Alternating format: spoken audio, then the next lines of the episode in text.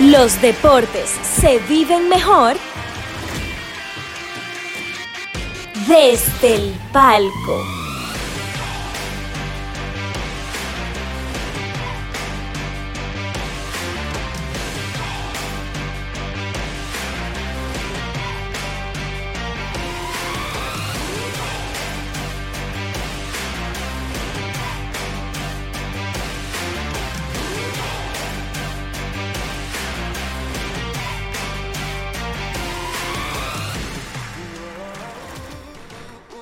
Señores, hello, hello. Esto es Desde el Palco. Muchísimas gracias a todos los que nos acompañan como cada jueves. Eh, estamos aquí en vivo a través de los estudios de Guerra Films. Esto es Desde el Palco. Y hoy vamos a estar hablando de los super equipos. Esa práctica que se da mucho en todos y cada uno de los deportes profesionales que se juegan por equipos.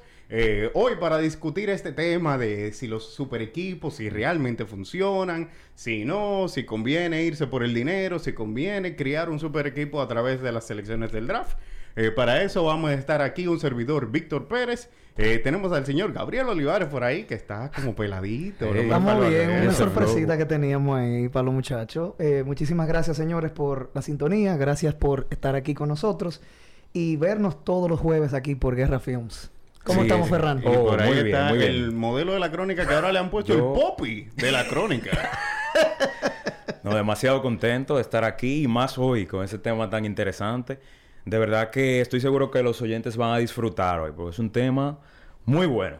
Entonces, señores, vamos a entrar en, vamos a entrar en tema de una vez. Y recuerden, señores, a todos los que nos sintonizan en vivo a través de YouTube, pueden dejar sus comentarios ahí en el chat. Vamos a estar pendientes a los comentarios. Eh, cualquier equipo que usted piense que es un super equipo, eh, nos pueden dejar por ahí. Y saludamos a Raidy de una vez que está en, en sintonía con nosotros. Saludito para ti, Raidy, también. Muchísimas gracias. Muchísimas gracias por la sintonía. Así que, gente, vamos a hablar de los super equipos vamos, le voy a hacer una pregunta a usted. Vamos a hacer una pregunta, Gancho. ¿Qué tú, Gabriel, para ti, qué es un super equipo?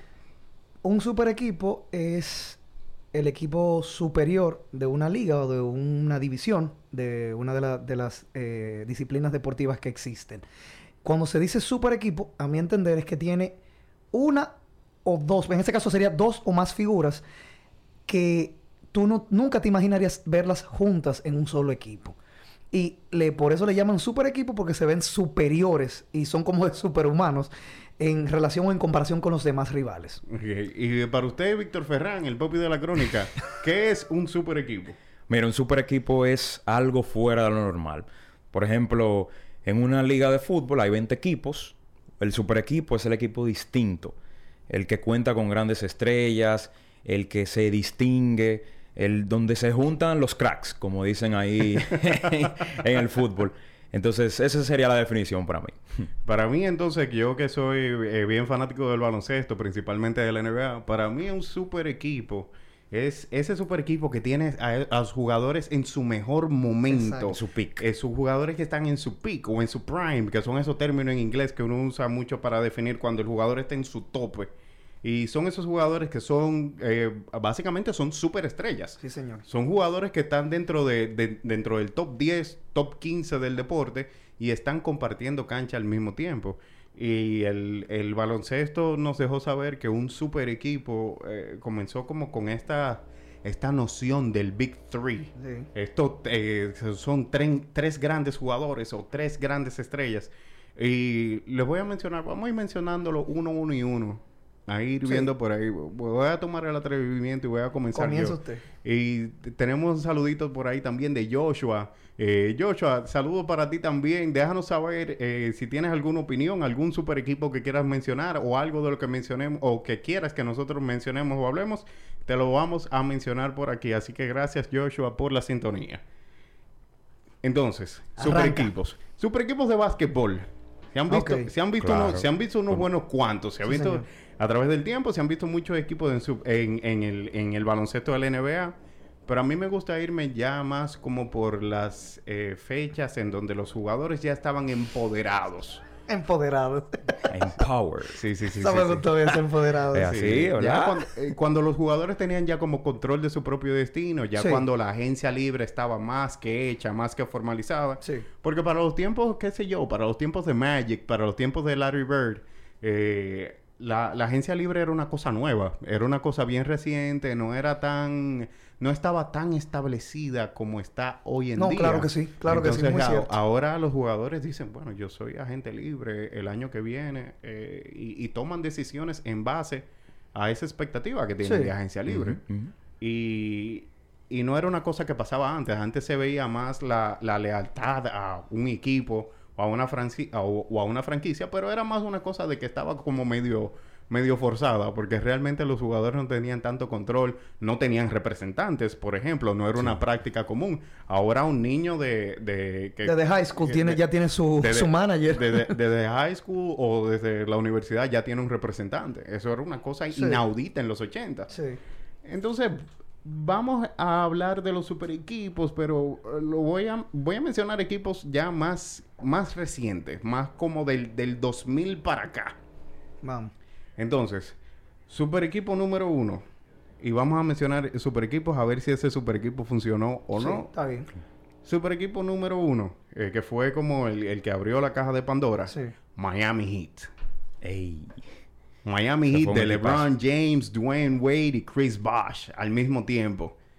Los tres en un super en un, en un equipo, eh, los mismos, los tres en el Miami Heat. Y fue un super equipo que tenía a tres de los mejores 10 jugadores de la liga. En ese momento sí. En- En ese ese momento. O sea, ya, cuando, tú, cuando tú lo piensas, LeBron era el número uno eh, y entonces Dwayne Wade y Chris Bosh estaban bailando entre los próximos 10 o próximos 15 en ese momento.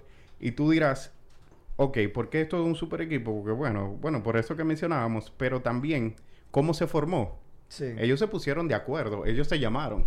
Sí. Esto fue, papá, ven para acá a jugar. Y eso sí no es muy común. Eso, ellos se pusieron de acuerdo, tomaron reducción de salario, Sí.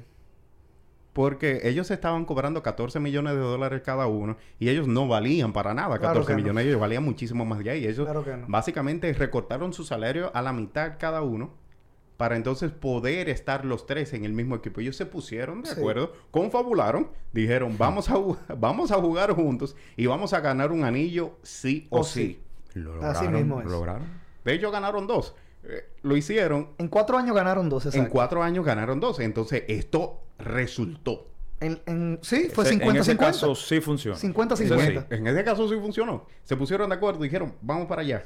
El, el equipo, vamos a ver, espérate, déjame ver cómo formulo esta. Lo hicieron a base, a- a- lo hicieron a base de dinero.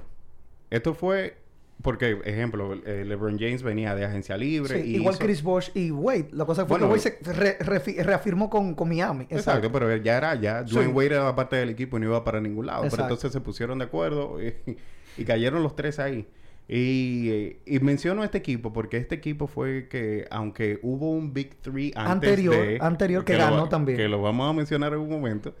eh, pero el primero que hizo como un show mediático para esto, principalmente liderado por LeBron James, Sí. Esa famosa es esa celebración. viejo, no, Eso es Not inolvidable. one, not one, not two, not three. no, no. antes de eso, el especial de E ESPN. Ah, sí, no, no, no, claro. de, de claro. la decisión. LeBron James decidió que era buena idea hacer un especial de E ESPN de una hora. Aunque recaudó mucho dinero con eso. Para los niños, una fundación de niños. Eso sí lo, lo vi bien por eso. Ey, no, perfecto. Ah, pero, pero fue un show mediático Ah, sí. que fue, fue feo. Esto fue feo porque le cayó muy mal a la Mucha imagen de. LeBron James. Digo, yo recuerdo cuando eso sucedió, que yo estaba con un amigo y estábamos llegando a su casa. Y yo dije, viejo, tengo que... La decisión es ahora. Yo tengo que ponerla. Busqué una página, conseguí ESPN... ESPN eh, en streaming, que no, no, no, no aparecía en la casa de él, y lo puse, viejo. Y yo me acuerdo que yo grité y brinqué como el DH porque decía, coche, eso, eso fue histórico. Sí. Todo el mundo habló de, de- de la decisión de LeBron. Eso marcó un antes y un después. prácticamente en el baloncesto. Sí, Y señor. yo creo Y el que deporte tuvo- a nivel Y yo general. creo que tuvo repercusiones en todos los deportes también, porque le demostró al atleta lo que podía hacer. Le dijo a los atletas, hey, yo puedo tomar control de, De mi destino. de mi destino. Y si yo quiero hacer un show o quiero hacer un pataleo mediático y al final del día lo que yo quiero se da, eso le, le, le dio eh, mucho eh, empuje, mucho motivo a los atletas No, y el, para el- dio- empoderamiento, como El le dio, le dio mucho impulso y motivó a futuras estrellas a tomar esa decisión, a atreverse. Sí. Porque muchas veces tienen el miedo como de fracasar y eso. Y en ese caso, el hecho de ver el éxito que tuvieron, realmente estoy seguro que motivó a los demás. Entonces, di- de- digo que esto funcionó. Eh, eh, fue un super equipo a nivel de, de agencia libre que consiguieron armar el equipo de agencia libre. Decimos que funcionó porque duraron cuatro años juntos y de estos cuatro años ganaron dos veces. Ganaron dos títulos y ganaron dos títulos seguidos.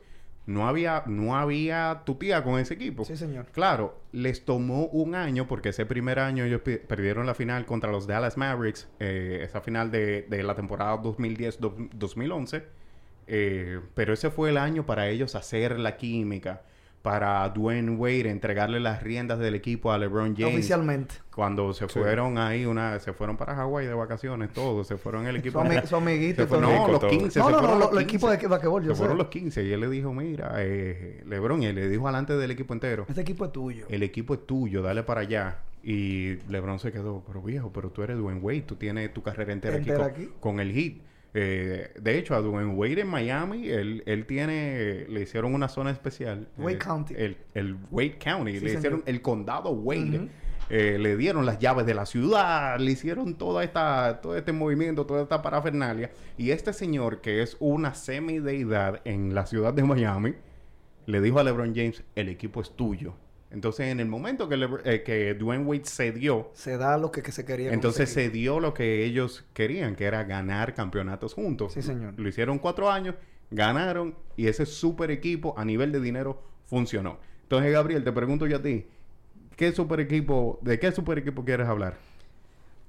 De si fuera de. ¿Podemos hablar del, del que te iba a mencionar, el clásico, antes de, del Big Hit? ¿O po- vamos con otro deporte? Dale, dale con otro deporte. Vamos, vamos, a mantener la cosa interesante. Vamos, a- Vamos a hablar de lo que estábamos hablando fuera de cámara. Vamos a hablar de lo que fue los Phillies de Filadelfia Uy. de, del 2011, que hablamos fuera de cámara y que se mencionó aquí que ese, ese equipo había firmado en la agencia libre, había firmado a Cliff Lee y habían, habían hecho un cambio por Hunter Pence. Y también ya ellos tenían una de las rotaciones más dominantes de la historia de las grandes ligas con Ron Roy Halladay, Cliff Lee, Cole Hamels y Roy, Roy Oswald. O sea, tú estás diciendo ahí que tú tienes cuatro personas, cinco pitchers, que son jugadores promedios, por lo menos, en, temporadas anteriores a ese año, de tener por lo menos más de 14 victorias como lanzadores. Eso- Individual. exacto. Y tú juntarlos todos en un equipo, tú dices, pero es que eso es mentira. Ese equipo, aunque dio resultado en la temporada regular, ganaron 102 partidos. Increíble. 102 de 162. Exacto, y perdieron 60. Ellos tuvieron el, ma- el mejor récord del béisbol ese año, pero como dicen, a ellos lo sorprendieron y perdieron en la Division Series ese año en el quinto juego. O sea, no fue que no lo lograron, vamos a decirlo así, que no dio resultado en sí en, en base el, el- el equipo, pero no lograron la meta final de cada jugador o de, de cada franquicia, que es ganar un título. Pero yo le digo ahí, y yo no lo veo como un fallo de los pitchers. Yo lo veo como un fallo de, de la parte de la ofensiva. Porque ellos en el último o el quinto juego, a ellos lo dejaron sin anotar en el quinto juego. Wow. O sea, un equipo que se pensaba que era perfecto, como te digo, con un récord de 102 victorias en la temporada regular, llegan a los playoffs, pasan, eh, están en la, perdón, en la serie de, de división y no pasan de un quinto juego. Y como te digo, en el quinto juego te dejan en blanco, o sea, tú no anotaste carrera. Oye, eso es decepcionante para un jugador. No, y- para una franquicia, vamos a decirlo así, que vendió muchísimos años, generaron mucho dinero, pero no, no pudieron llegar a la No, meta. y, y para mí, cuando yo pienso en ese bullpen que tenía ese equipo de los Phillies, yo lo, que me acuerdo de ese bullpen de los Bravos de Atlanta de los 90, Ujú. que tenían a, a Tom Glavine, a Greg Maddox, a, a John Smoltz. eh, o sea, eh, era una cosa impresionante. Era un, un bullpen que tú decías como que, conchale, a este bullpen no se le puede batear y no se le puede ganar una serie tampoco. Y entonces mira cómo perdieron una serie divisional. Entonces un equipo o un super equipo que tú Sí. dices, este super equipo no cumplió con las expectativas y, y tú, entonces tú dices que ese super equipo fracasó. Sí, así mismo. Bueno. Yo digo que fracasó en el sentido porque no ganó. O sea, no ganó la Serie Mundial, que para eso es que se hacen los, los super equipos. Eh, nos vamos a disculpar un poquito con la audiencia porque al lado están haciendo trabajo y se está metiendo un poquito el ruido, pero no lo pudimos evitar. Ya ustedes saben, seguir en alguito, eso es cosa de, de al lado. Lamentablemente eso es algo de hoy. Exacto, Sí, discúlpenos así por eso. que no eh, re- eh, recal- recalcamos eso. eh, le pedimos disculpas a la audiencia. Tenemos unos trabajos eh, aledaños al, al estudio de grabación. Lamentablemente Sí. no se puede evitar. Buscamos la forma. Les pedimos disculpas. eh, mucha paciencia y también eh, muchísimas gracias por mantenerse con nosotros. Exacto, gracias. Ferran, super equipos en fútbol. Mencióname un super equipo en fútbol. Oye, tengo un equipo súper interesante. Y ese es el Barcelona de la temporada 2014-2015. ¿Por qué? Bueno, mira, para empezar, marcaron un total de 121 goles. De esos 121 goles, Lionel Messi marcó 43. Abuso. Neymar marcó 39 y Luis Suárez 39. O sea que una gran parte, un gran porcentaje de esos tantos del conjunto culé fueron marcados por esas tres bestias que es considerada posiblemente, posiblemente la mejor delantera de toda la historia del fútbol. Y. No, repíteme eso. Dilo otra vez. el tridente Messi, Suárez, Neymar es considerada la mejor delantera de la historia del fútbol. ¿Del fútbol español o Y en- es, en- en- es en base, no, de la historia del fútbol. Wow. Porque, Wow. y, y estoy hablando en base a números. Ese, ese tridente prácticamente dio, bueno, ese mismo año el Barcelona ganó los tres títulos más importantes, que son la Champions, la Liga y la Copa. Y fue en gran parte gracias a ese desempeño de esos tres cracks, porque lo son. O sea, entonces, ese equipo yo te diría que sí funcionó al 100%. Y es una pena que no hayan podido durar más tiempo juntos porque eh, el primero que decidió irse fue Neymar y a, partir de ahí se rompió. Pero sí, la etapa que, compartieron fue súper exitosa. Y no solo que hizo a ellos mejores jugadores, sino que al Barcelona le, dio un prestigio aún mayor. Porque después de que ganaron ese triplete, entonces el Barcelona se colocó número uno en el ranking Sí. mundial de, de la FIFA de clubes. Así que un super equipo sin duda. Sí funcionó. Y ese que super equipo, mencióname, eh, recuérdame, este super equipo, o recuérdanos a todos aquí lo que te estamos escuchando. Este super equipo se armó inmediatamente, o sea, ellos lo buscaron, eh, hicieron las firmas y dio resultados inmediatos, o le tomó uno, dos, tres años lograr eh, ese, ese hito histórico. Bueno, realmente dio resultado inmediato. Al que más tiempo le tomó fue a Luis Suárez, que esa misma temporada vino a disputar el Mundial, lo expulsaron. Entonces hay que recordarle a la audiencia que Luis Suárez se, se incorpora luego esa temporada. Él no empieza desde el inicio, sino que se incorpora a mediados de diciembre porque fue suspendido por esa, esa polémica que tuvo en... en ¡Polémica! ¡Polémica! Sí, sí, tuvo una polémica ahí en el Mundial que, que fue suspendido. Entonces, se incorpora aún después a la temporada. Sin embargo, le tomó unos meses acoplarse porque el estilo de juego del Barcelona no es el mismo al que él estaba aco- acostumbrado. Pero dio resultado. ¿Y de qué manera? Porque esa misma temporada en donde llegan los... En donde se juntan los tres, esa es la temporada donde ganan los tres títulos importantes. Wow. Ok, entonces va- vamos a, vamos a cambiar un poquito la dinámica ahora. Ahora yo le voy a mencionar a, a usted, le voy a mencionar a la audiencia, aprovechando y saludando por ahí a, a, A Maurice Quesada, Quesada, de lo mío. que, que está reportando sintonía por ahí. A Maurice, muchísimas gracias por la sintonía. Es un equipo, eh, vamos a volver al baloncesto, Ok. un equipo que se armó a través del draft. Mm, ya, ok, ya. Ya, ya. través- dale, dale. A través, a través de las Dale. selecciones del draft. Entonces, ¿cómo armar un equipo o un super, Super equipo? equipo. O sea, un equipo que tenga de los mejores, qué sé yo, de los mejores talentos de la liga, eh, que estén, eh, en vez de yo, yo buscarlos como gerencia, en vez de buscarlos eh, a través de agencia libre, buscarlos a través del draft. Dale, tú tienes cara como de que tú quieres adivinar. No, no, no, no. Dale. Está No, loco por no, no, decir no, voy a- voy a hay, hay dos, hay dos en la historia reciente, hay dos eh, bien, bien interesantes o bien populares eh, que se armaron Yo sé- yo a través sé. del draft del, del 2000 para acá. Yo no, Sí, te voy, sé. no te voy a poner ahí te para Yo el sé. pasado. Ahí está tu equipo favorito. No. Ay, ay, ay. No lo tires para... ¿Me No, equivoco? No lo Ah, bueno, de hecho hay tres, ahora que tú lo mencionas, Ah. pero también.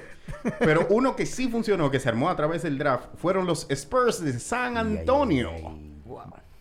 Cuando, cuando Sí, tú no, lo no. piensas, Es que tenían verdad. a Tim Duncan, Ginobili. Manu Ginobili, Y Tony Parker. Tony Parker y, y entonces en esos momentos Kawhi Leonard era un pichón todavía. Pero estaba ahí. Pero estaba ahí, ya, estaba, ya, Exactamente. ya estaba ahí.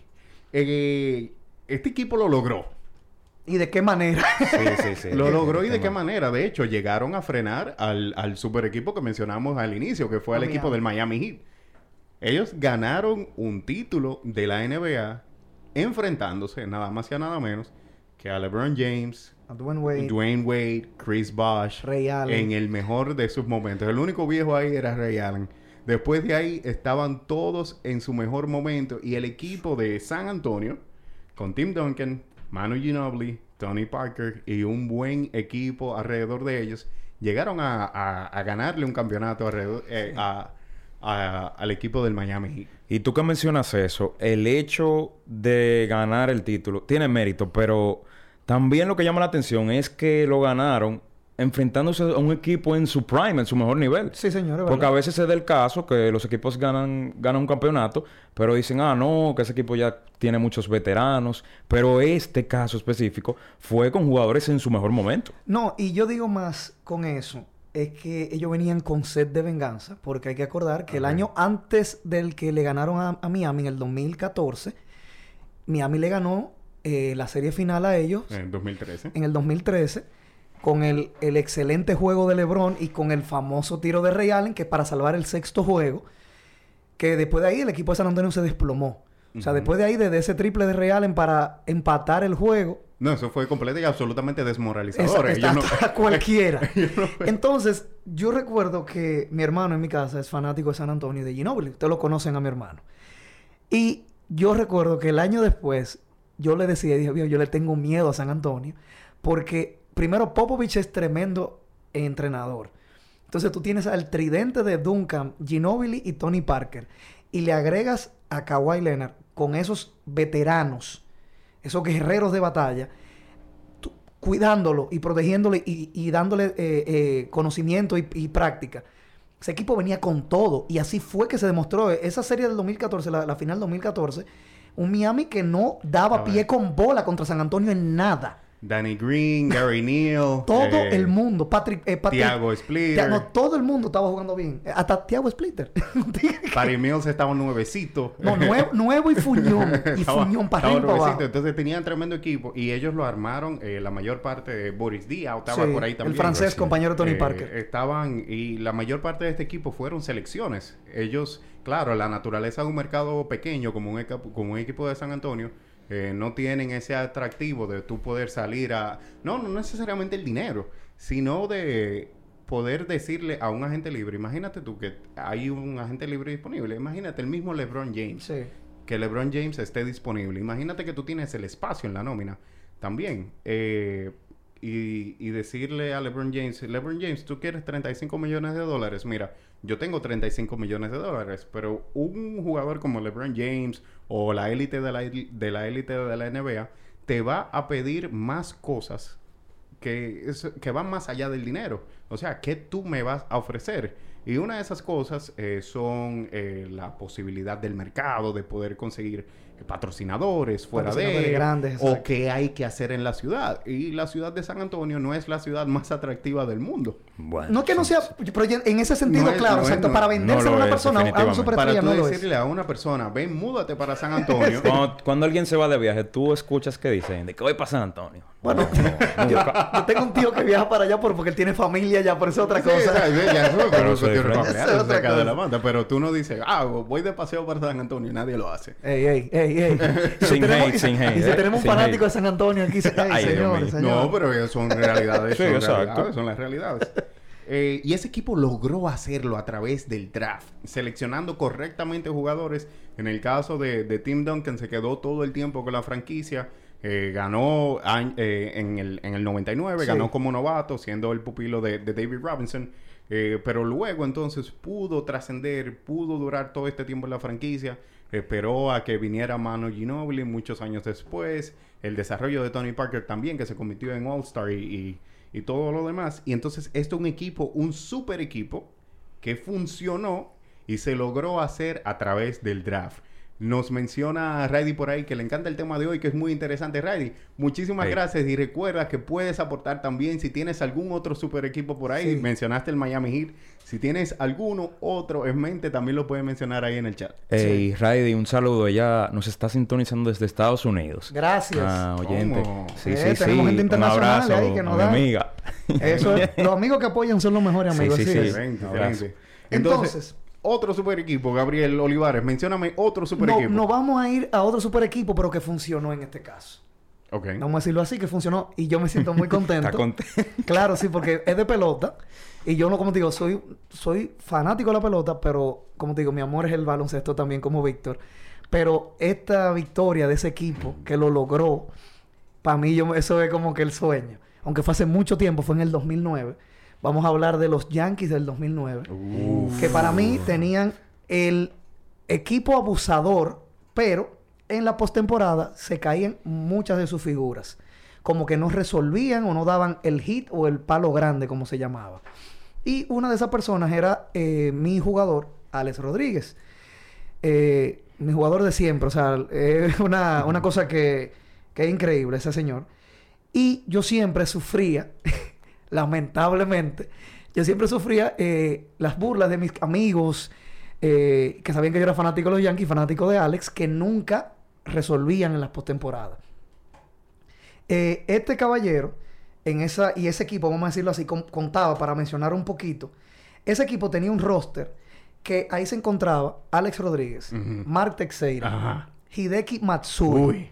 Sisi Sabatia, Ujú. Derek Jeter, para no mencionar. Eso es por ahí. El capitán. Y también, si mal no recuerdo, Johnny Damon, Melky Cabrera, otro dominicano.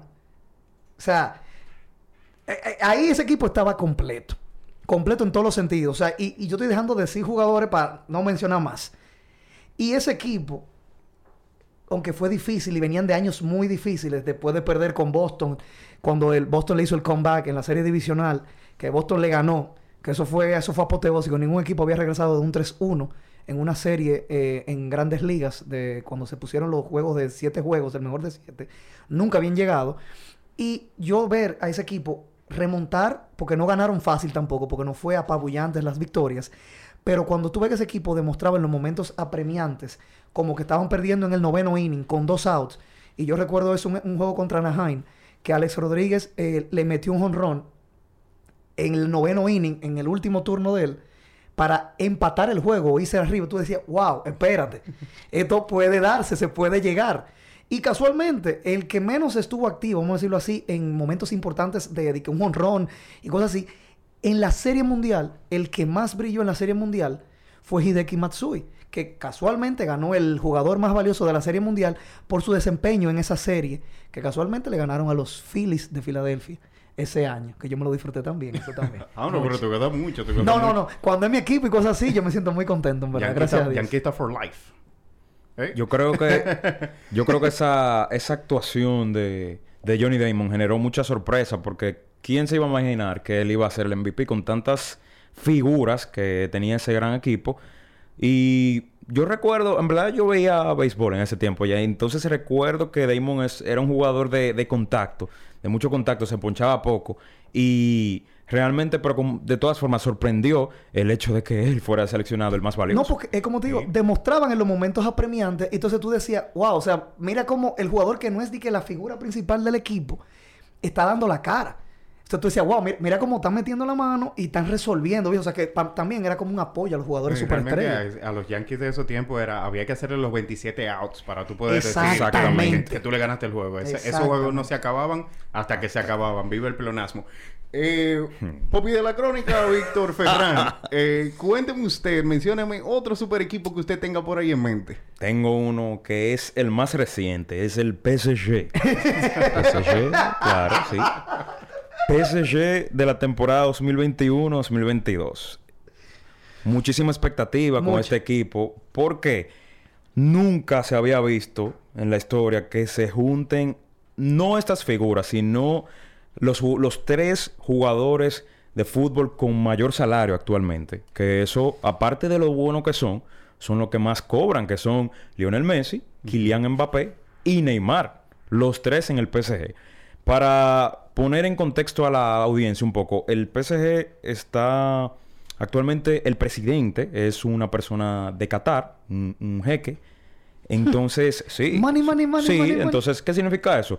Que hay mucho dinero para gastar. Entonces, lograron convencer a Messi por, por la situación económica que atravesaba el Barça y obviamente decidió ir a París porque es un, un- un proyecto atra- atractivo con Mbappé, Neymar, grandes jugadores. ¿Y qué ha pasado? Bueno, que ha sido un fracaso total. Sí, un fracaso total. ¿Por qué? Lionel Messi lleva solamente tres goles en liga esta temporada. Estamos hablando de un jugador que promedia 30 goles en liga por temporada. Y esta temporada solamente tres. ¿Por qué? Porque en el fútbol el hecho de tú juntar a los mejores jugadores no te asegura éxito. No, no lo asegura. Porque el fútbol tú tienes que hacer funcionar un esquema. Sí, señor. Un esquema táctico. Y eso no es precisamente lo que ha pasado con el PSG por distintas razones.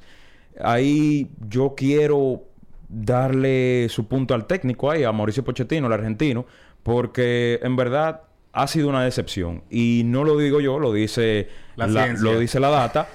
claro, el PSG se quedó fuera en los octavos de final de la Champions esta temporada, habiendo ganado en París un gol por cero. Mbappé decidió ese partido al minuto 92 con un, gra- con un golazo. Sin embargo, en el Bernabéu el PSG como que se asustó porque... No, sí, ya- el, el Bernabéu, esa fanaticada impone.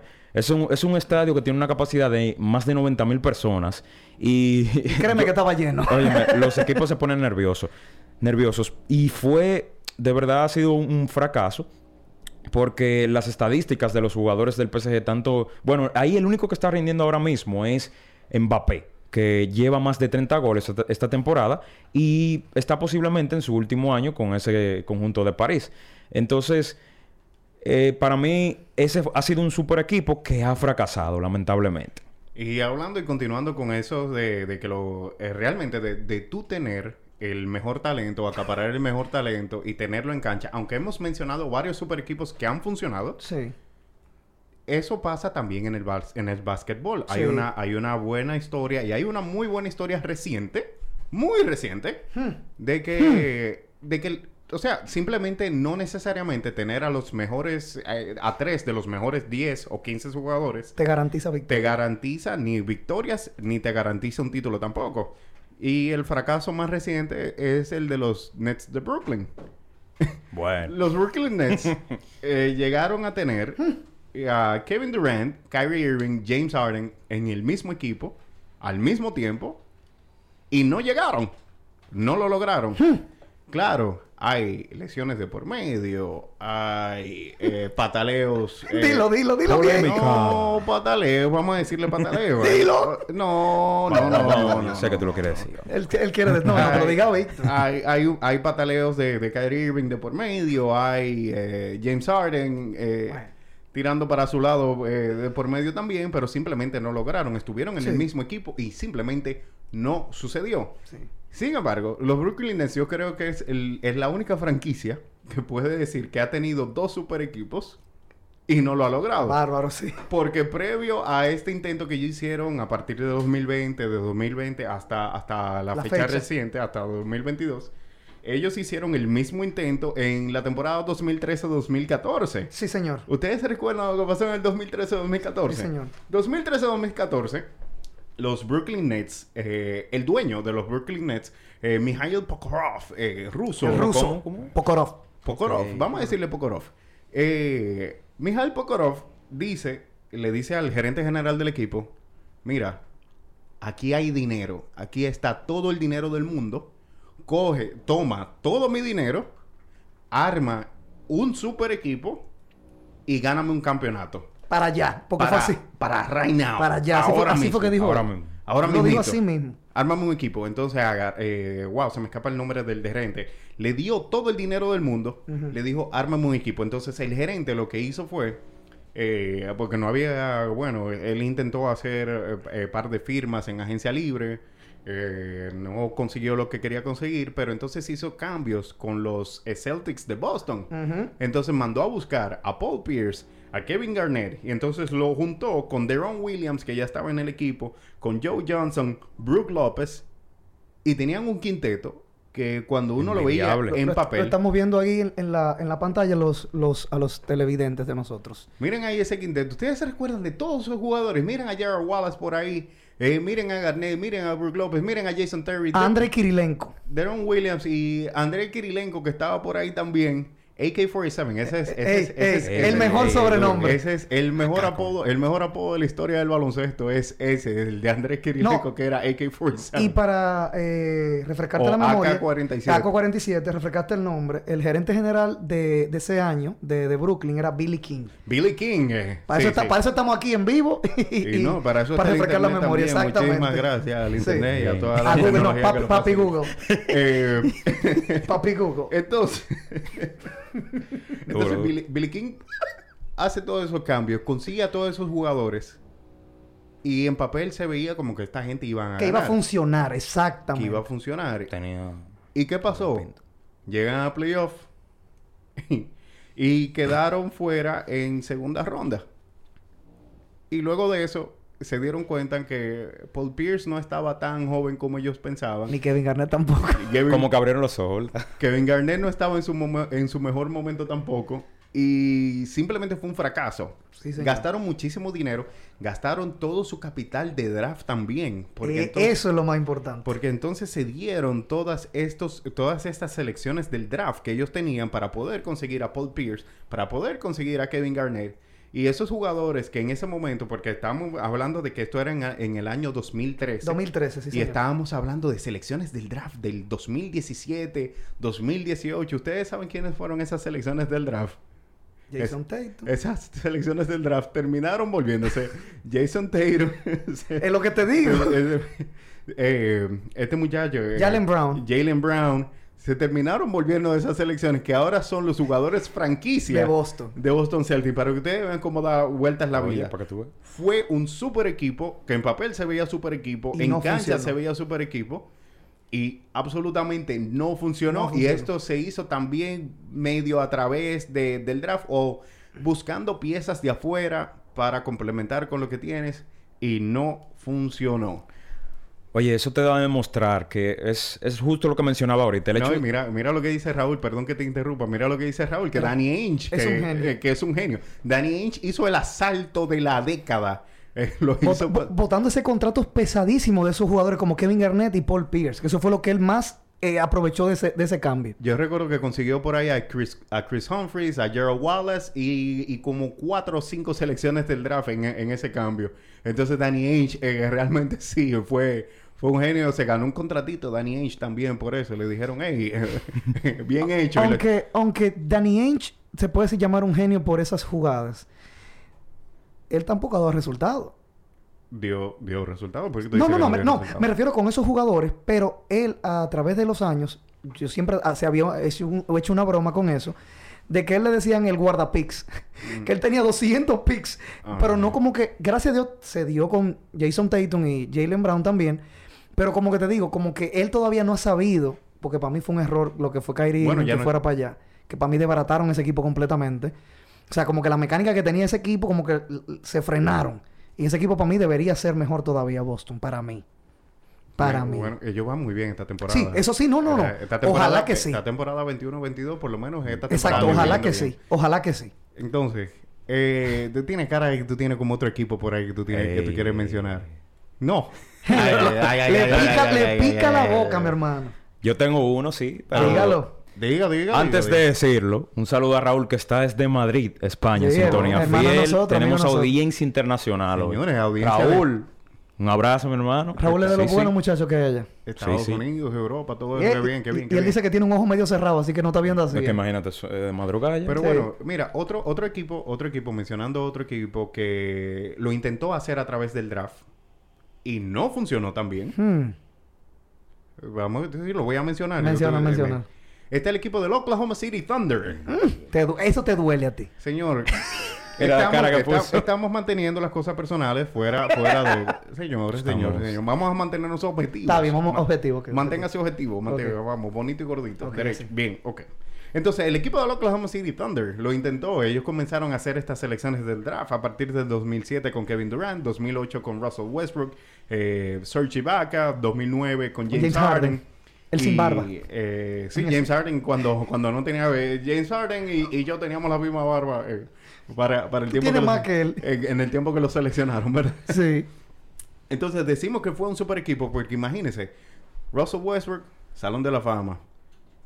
Kevin Durant, Salón de la Fama. James Harden, Salón, de, la, fama. Los tres estuvieron en el mismo equipo. En ese momento ya Russell Westbrook y Kevin Durant ya estaban siendo All-Stars, Sí. aunque James Harden estaba viniendo de la banca, pero todo el mundo sabía que ese jugador que venía a aportar 20 puntos por juego era más que suficiente. Sí. Era un jugador que sería eh, abridor en cualquier otro equipo. Simplemente que en el equipo del Thunder funcionaba mejor saliendo de la banca. Lo intentaron, fueron a playoff, fueron a finales de conferencia varias veces. Un equipo bien joven, un equipo que promediaba entre 23, 24 y 25, 25 años de edad. Como mucho. Como mucho. Exacto. Porque eran, eran todos jóvenes. El, el único jugador como que le... Bueno, tenían dos jugadores que le empujaba la edad a ese equipo. A, esos Sí, equipos de esos años. Eran eh, Nick Collison, que sí, era... era un poco mayor, exacto. que era. Mr. Mr. Thunder, como le decían allá. eh, Nick Collison, que era eh, un jugador ya como de 35 años. Y Kendrick Perkins, que, que Sí, vino en, en ese cambio que, que mandó a Jeff Green al equipo de Boston. Y Kendrick Perkins, que, Pasó- que pasó había Oklahoma. ganado con el equipo de Boston Del 2008. que con el equipo de Boston del, del 2008 vino al, al Thunder a agregarle un poco de carácter, veteranía y presencia defensiva a la pintura. Lo hicieron, hicieron el intento, llegaron a las finales de la NBA de la temporada 2011 y 2012 y lo hicieron y iban muy bien. Muy bien, eso sí es verdad. Hay que porque en 2011-2012, en primera ronda, se enfrentan al campeón defensor, Que eran los Lakers. No. No, no, Dallas, Dallas, es verdad. Fue el Dallas. equipo de Dallas. Sí, que la- el año que le habían ganado a Miami. es- Ay, mi madre, sí. Porque Dallas estaba fresco de haberle ganado a Miami la final de la NBA. Exacto, el año Entonces, pasado, en sí. primera ronda, Es verdad. ellos se enfrentan al equipo de Dallas. En segunda ronda, se enfrentan a los Spurs de San Antonio. Y le ganan. En tercera ronda se enfrentan a los Lakers de Kobe Bryant y Paul Gasol y toda esa gente. Y también le ganan. Y llegan a la final de la NBA y entonces se chocaron con la pared de LeBron James, Chris ven- Bosh y Dwayne Wade. Y que venía del año de la derrota contra Dallas. Ahora recuerdo exactamente eso. Y venían como con ese, con ese chip on their shoulders. Y, y de verdad, mira, yo... tú- ¿Qué tú pensabas en ese momento? Vamos a hablar- hablarlo así ya. Transportarnos a esa época. Cuando tuve un equipo tan joven que dio resultado en el sentido de que sus piezas en tan poco tiempo dio resultado para estar a ese nivel de los super equipos y de equipos de tradición. Porque recuerda que Oklahoma era un equipo que antes de estar en Oklahoma estaba en, lo- en Seattle. Sí. Se movió. ¿Qué tú pensabas en ese momento, aunque no ganaron, vamos a hablarlo así? Tú decías, concho, yo le veo futuro a esta franquicia. No, la- una frase, el futuro es brillante. Exacto. Lo único que yo pensaba era en ese momento, el futuro es brillante. Tú Para tenías- ese conjunto, Tú sí. tenías estos jugadores bajo tu control, bajo tu eh, bajo contrato. Tenías a Russell Westbrook que había asegurado, a Kevin Durant también. Entonces, la lógica te decía era que luego de que este equipo llegó a una final de la ¿Y NBA... cómo llegó? Exacto. ¿Y cómo llegó? Era que iban a retener a todo el mundo. Y no sucedió así. En ese momento la, la gerencia, los ejecutivos entendieron que eh, iban a tener que gastar más dinero de- del que ellos podían darse el lujo de gastar. Sí. Como, como tú mencionabas, era una franquicia que recientemente se había movido de localidad. Ellos hicieron la transición de, de Seattle a, A Oklahoma. a Oklahoma en 2007. De hecho, las fotos del draft de Russell Westbrook son con la gorra de Seattle. No, y Durán también. Durán el- jugó con el... yo- hay juegos de Durán con el jersey de Seattle. Exacto, Durán como jugó la temporada eh, 2006-2007, perdón. 2007-2008. 2007-2008.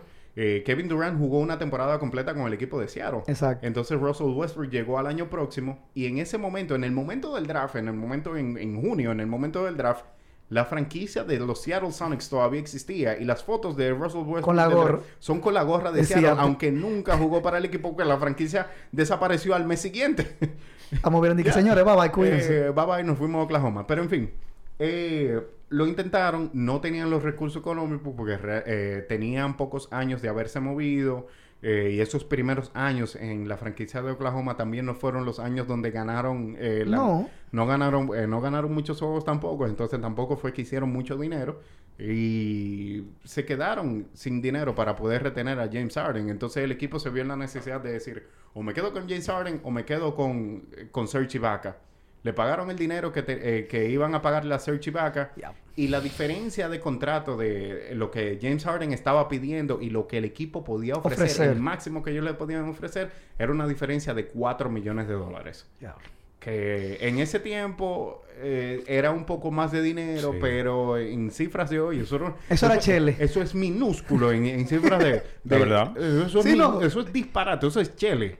En, en, en números de hoy, pero en ese momento era como que tú estabas hablando de una diferencia como de 10 millones de dólares, vamos a decirle así el equipo no se pudieron poner de acuerdo, entonces tuvieron que cambiar a. James Harden a- al equipo de, De de Houston.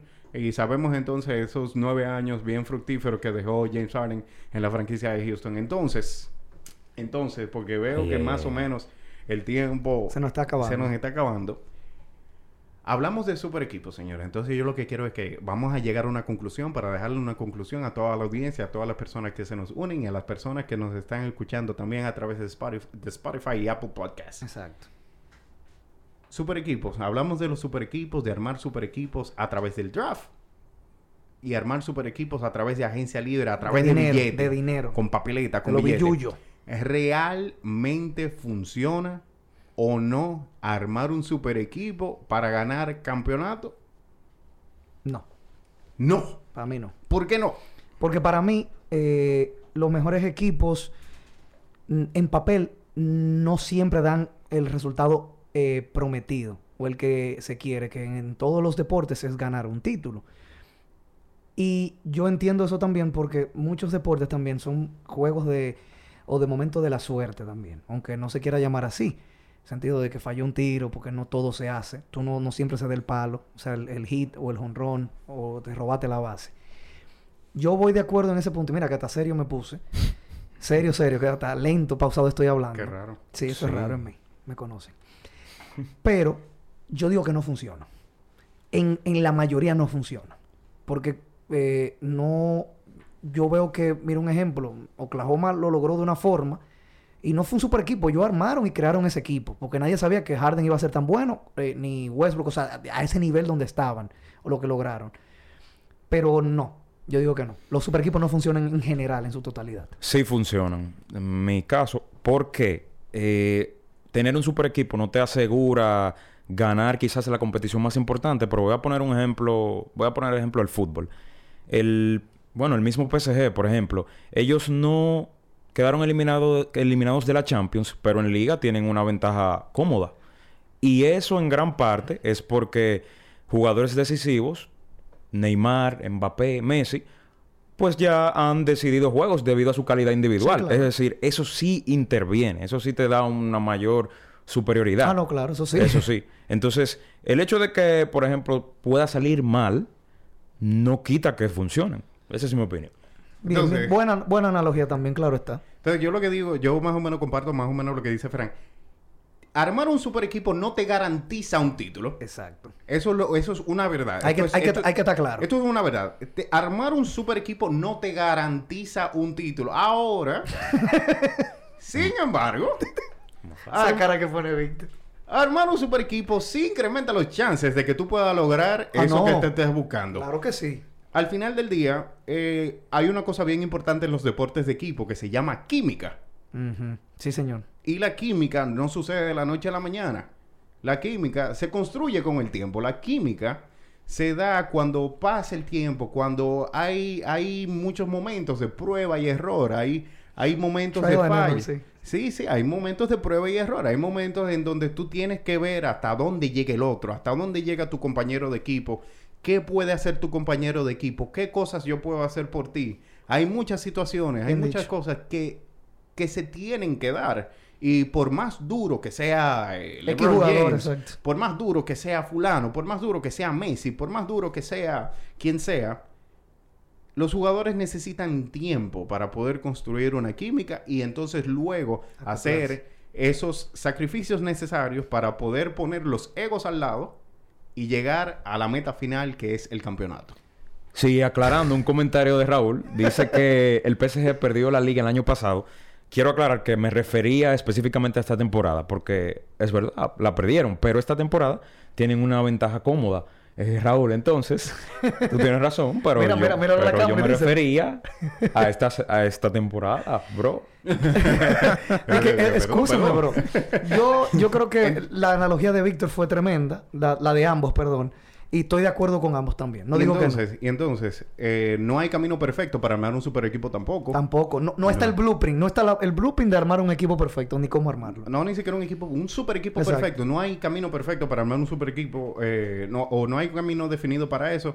Si hay recursos, si usted puede buscar un jugador en agencia libre, si usted es gerente, tiene mucho dinero por ahí disponible y puede firmar a fulano, fírmelo y entonces la química la averiguamos un poco más para adelante.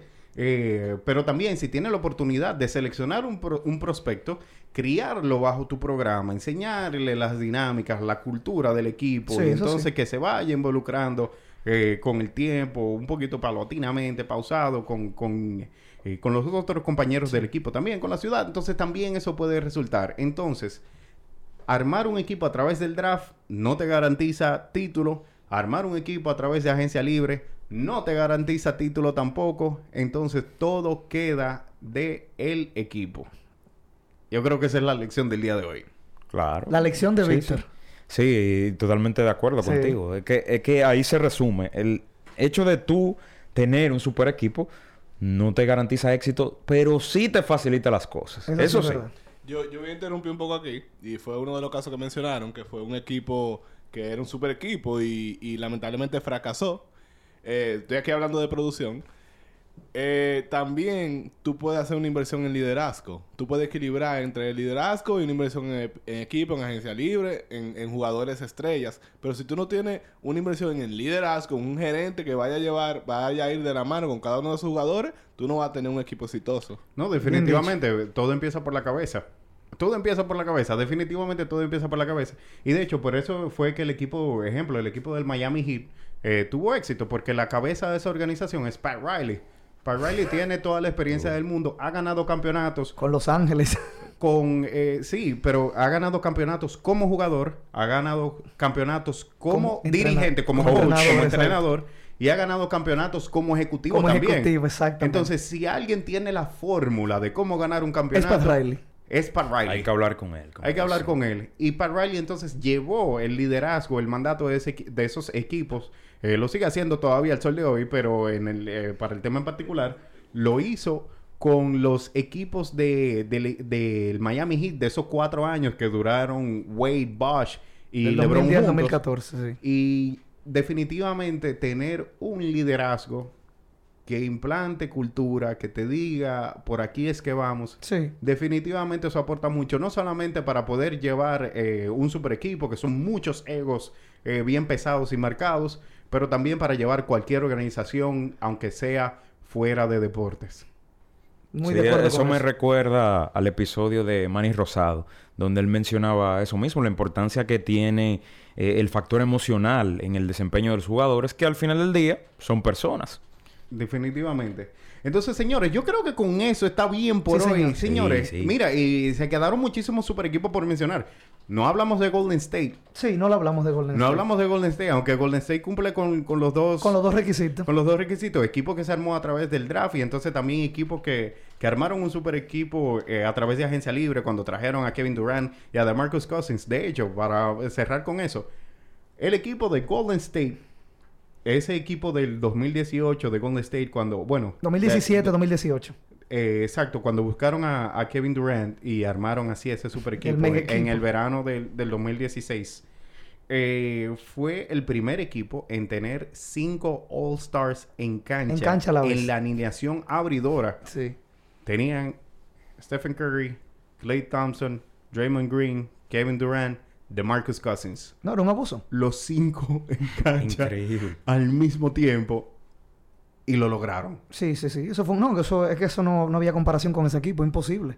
todos la metían en ese equipo. Entonces, no hay fórmula con los super equipos, señores. Los equipos, los super equipos a veces, a veces resultan, a veces no. Esa es la lección del día de hoy. Vamos a ver cuál es el próximo super equipo que va a lograr sus sueños. Señores, queremos agradecerles a todos por la sintonía el día de hoy. De nosotros, de parte de nosotros, nos despedimos. Estu- estuvieron con ustedes Víctor Ferran, el popi de la crónica, Gabriel Olivares, que fue al barbero hoy, y yo, Víctor Pérez. Señores, esto ha sido desde el palco a través de del YouTube de Guerra Films. Señores, recuerden, denle like, suscríbanse. Por favor. Y nos vemos el jueves que viene con más contenidos de deporte. Manténgase también atentos a nuestras redes porque estamos subiendo contenido de calidad relacionado al mundo de deporte. Así que si nos quiere dejar un comentario por ahí o algún debate o alguna pregunta, alguna duda, se pueden comunicar con nosotros a través de nuestras redes. Todas esas redes van a estar ahí en la descripción. Chicos, muchísimas gracias por el día de hoy. Nos vemos la semana que viene.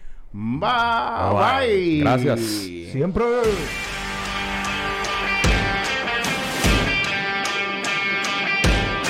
Los deportes se viven mejor